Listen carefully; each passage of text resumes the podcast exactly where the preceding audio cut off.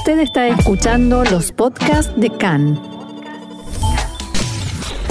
CAN, Radio Nacional de Israel. Seguimos adelante y hablábamos recién del presupuesto nacional que hace tanto que no tenemos y todo este proceso que se está iniciando, que en realidad ya, se, ya comenzó con algunas discusiones, algunos rumores y demás. Y para comprender mejor eh, para comprender mucho mejor mm, qué significa y cómo, si es que se va a aprobar este presupuesto, estamos ya en comunicación con alguien que entiende y mucho de la materia, el profesor Manuel Trachtenberg, a quien le decimos shalom y bienvenido una vez más acá en español. Hola, ¿cómo estás? Muy bien, y aclaremos, el profesor Trachtenberg es economista, ex miembro de la Knesset y en la actualidad está al frente del Instituto de Investigaciones de Seguridad Nacional. Y la primera pregunta es, ¿qué posibilidades hay de que esta vez sí se apruebe por fin un presupuesto nacional en Israel?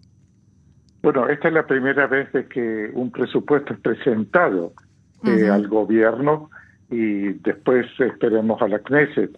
Y el gobierno depende eh, de para, sobrevivir, depende de poder pasar este presupuesto, por lo tanto las posibilidades son muy altas.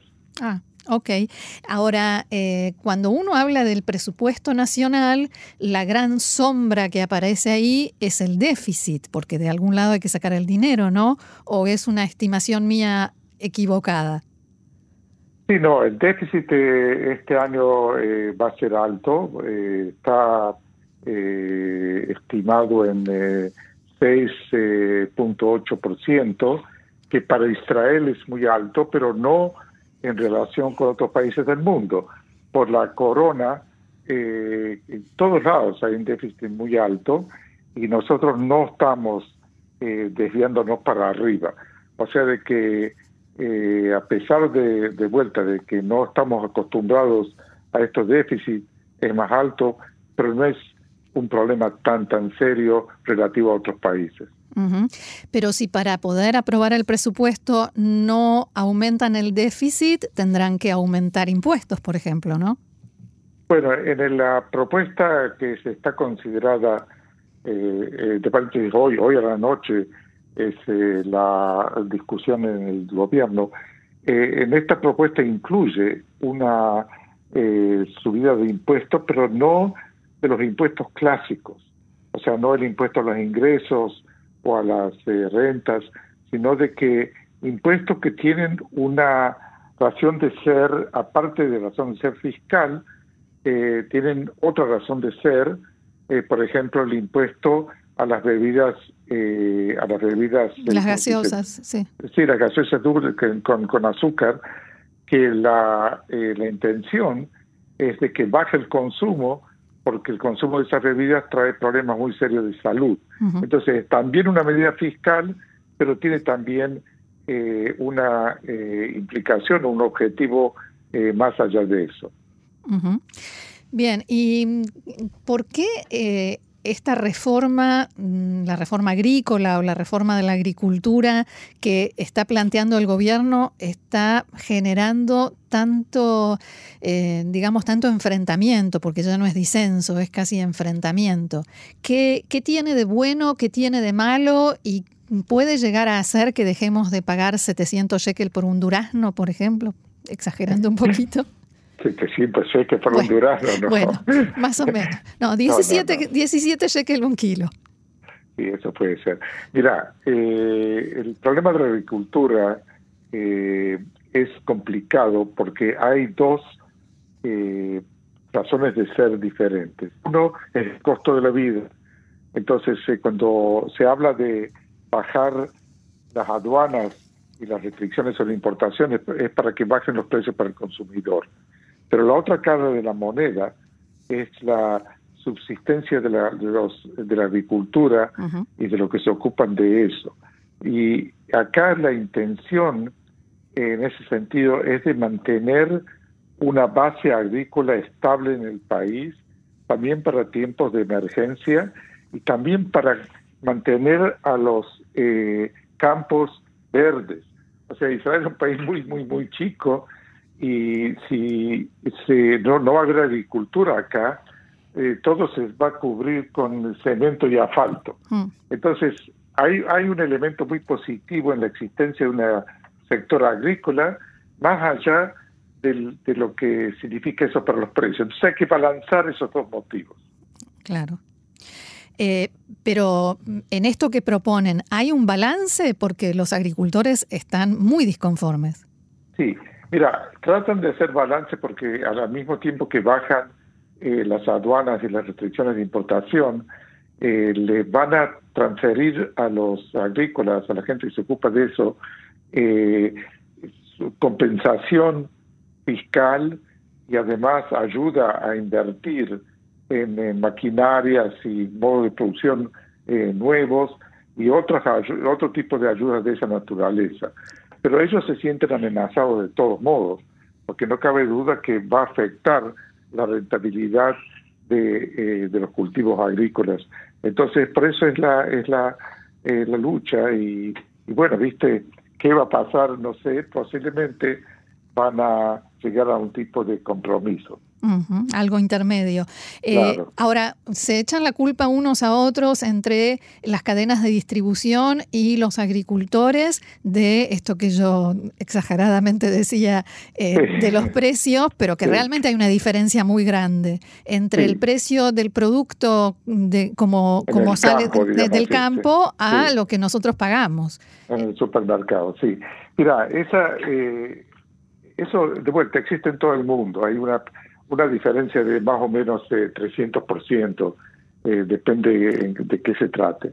¿Por qué ocurre eso? Porque la parte logística, la parte de, eh, traerlo al consumidor, eh, lo que cuesta el alquiler en, dentro de las ciudades, en los lugares donde se vende, todo eso es muy, muy caro. Hmm. Entonces, que hay diferencia de precios, no cabe duda y la diferencia tiene que ser 300%, 400%, 150%, no sé.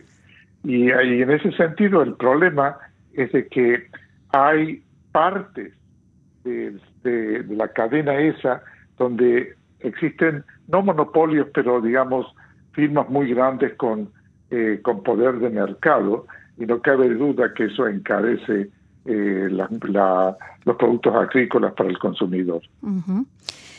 Eh, ¿qué, opinión le merece esta reforma que quieren introducir en la edad para la jubilación de las mujeres? O sea, aumentar, subir la edad de la jubilación para las mujeres. Sí. Mira, eso se está discutiendo hace muchos años y no cabe duda de que eso tiene que ocurrir tarde o temprano, porque eh, la eh, expectativa de vida de las mujeres es cuatro o cinco años más que de los hombres eh, entonces te das cuenta de que eh, no y, las mujeres trabajan hoy en día en Israel eh, más o menos como los hombres en términos de participación en el campo laboral.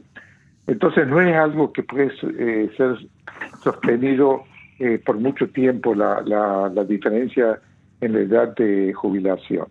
El problema eh, existe en cuanto a ciertas tareas de mujeres, o sea, particularmente de mujeres, que son tareas muy pesadas, que, lo que, sí, son físicas y no solamente físicas, sino, por ejemplo, eh, las que trabajan con chicos muy chiquitos, con, o los que trabajan en, eh, en los hospitales geriátricos, etcétera, son tareas muy, muy eh, difíciles y por lo tanto eh, las mujeres no pueden seguir, digo las mujeres porque son la mayoría en esos trabajos, ¿sí? Eh, no pueden seguir trabajando hasta edad muy tarde. Entonces hay que, hay que dar medidas especiales para esos tipos de tareas, pero la edad tiene que subir. Lo otro que está ocurriendo, que es muy interesante, y que yo estoy también involucrado en eso, es que dos ministras, la ministra de Transporte, Merav Mijaeli, y la ministra de, eh, de Igualdad Social o algo así, Merav Cohen, dicen lo siguiente, dice muy bien que suba la edad de jubilación de las mujeres, pero al mismo tiempo hay que cambiar las circunstancias de, eh, eh, ¿cómo se dice? La licencia por maternidad. Sí, que también abarque a los padres, no solamente a las madres. Porque lo que ocurre es de que la, la, trayectoria laboral de una mujer no es la misma que de los hombres por el hecho de dar a luz, acá en Israel, a más de tres chicos por madre en, promedio, y eso afecta a toda la trayectoria laboral. Entonces, muy bien, vamos a hacer esa, ese cambio, pero al mismo tiempo también hagamos cambios que van a traer más igualdad entre hombres y mujeres en ese campo también. Claro, que la mujer no tenga que retrasar su carrera y al llegar a determinada edad estar recién empezando. Exactamente. Entonces, es todo un paquete, digamos así. No se puede aislar solamente el asunto de la jubilación, que está justificado de por sí, fuera de lo que dije con esas tareas especiales, y ligarlo a toda la trayectoria laboral en vista del hecho de que las mujeres, por, por traer a luz a, los chicos, eh, tienen otra eh, perspectiva sobre eso. Bien, y no sé si realmente usted está en contacto eh, con el gobierno o con factores del gobierno sobre el tema del presupuesto, pero en caso de que pudiera darles un consejo sobre cómo encarar o qué incluir o qué no incluir de ninguna manera en este presupuesto nacional, ¿qué les aconsejaría? Mira, lo que ha ocurrido es de que porque eh, la última vez que se pasó un presupuesto en Israel ha sido hace tres años y medio. Es algo increíble eso. Entonces se han acumulado muchísimas necesidades presupuestarias en los diferentes ministros y también muy, muy muchas eh, propuestas de reformas que se le incluye en el paquete este de que se de la ley presupuestaria, ¿sí? Y entonces, eh, te das cuenta, hay una cantidad enorme de, de, ítems en el presupuesto y es muy difícil hacer eh, prioridades cuando eso ocurre, ¿sí? Entonces lo que yo digo, eh, lo que hoy en día este presupuesto, que lo pasen como lo pasen, muy bien, pero hay que también advertir al público de que va a haber que subir los impuestos más de lo que mencioné anteriormente, el año que viene yo creo que, ya también, pero seguramente después de eso, porque las necesidades fiscales del país exceden los ingresos de, impuestos que hoy en día existen. Y eso hay que decirle, hay que decir la verdad y no decir, no, no, no, los impuestos no nos van a subir, pero vamos a gastar mucho más en defensa y en salud pública, y en educación y en transporte. ¿sí? Eso no anda hay que decir la verdad y, la verdad es un factor importante en la fe que tiene el público en el gobierno. ¿Entendés? Entonces eso es para mí algo muy fundamental. Y lo otro, que también algo para más largo plazo, como dije antes, en Israel existe esa eh, ley que se llama Hoka Esderim, la ley de, no sé cómo traducirlo eso. En realidad no tiene, no hay una palabra exacta, no. Sí, es una ley lo que se dice en inglés omnibus, ¿sí? que incluye un montón de cosas que se incluye con el presupuesto. ¿sí? Y la ventaja es de que como se vota todo de golpe, entonces uno eh, pueden pasar reformas que de otra manera sería más lento mm. eh, pasar eh, aprobarlas en la Knesset. ¿sí? Entonces tiene mucha fuerza eso. En esta, esta vuelta, porque se acumularon de tanto tiempo, hay 46 reformas importantes incluidas. Mm. ¿sí? Que es un. Ahora, eh, te das cuenta, no puede ser de que cosas tan importantes como una ley que eh, permite va a permitir construir al subterráneo acá en Israel el metro ¿sí? y, que incluye un, montón de consideraciones y de restricciones y que eso lo pasen junto con eh, bajar la aduana a, a, la leche, o cómo se distribuye el presupuesto nacional, sí.